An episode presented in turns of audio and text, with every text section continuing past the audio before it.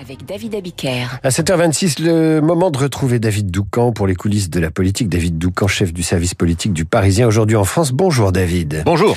C'est le grand moment de la semaine. La décision du Conseil constitutionnel sur la loi immigration sera rendue jeudi. Toute la classe politique retient son souffle et chacun prépare ses arguments selon les différents scénarios. Oui, commençons par la droite. Avoir euh, tenu le stylo sur le texte immigration constitue la seule victoire politique que LR peut revendiquer dans ce second mandat d'Emmanuel Macron. L'intérêt d'Éric Ciotti et de ses amis est donc que les sages valident afin de pouvoir revendiquer la fermeté d'un parti sans frilosité et le sérieux d'une formation politique de gouvernement. C'est pourquoi, selon les informations du Parisien, LR a fait porter un mémoire de 36 pages aux sages pour démontrer qu'il n'y aurait ni cavalier ni entorse à nos principes dans le texte adopté en décembre. Mais si jamais le Conseil constitutionnel devait quand même censurer, alors les arguments de LR sont prêts.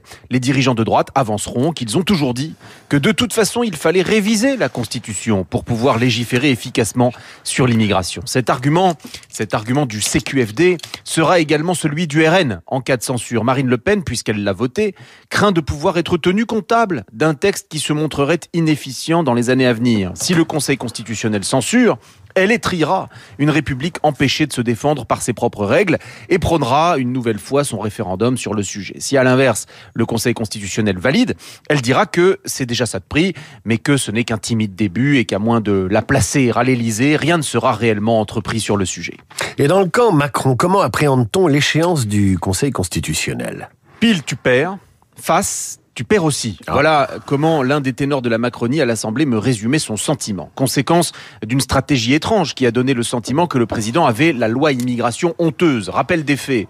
Euh, pour apaiser son aile gauche, il a annoncé qu'il saisissait lui-même le Conseil constitutionnel. Elisabeth Borne et même Gérald Darmanin ont dit euh, qu'ils anticipaient une censure sur plusieurs articles phares comme le conditionnement de l'accès aux prestations sociales, la restriction du droit du sol ou le durcissement euh, des conditions du regroupement familial. Au risque de donner le sentiment d'espérer la censure d'une loi qu'ils ont eux-mêmes défendue.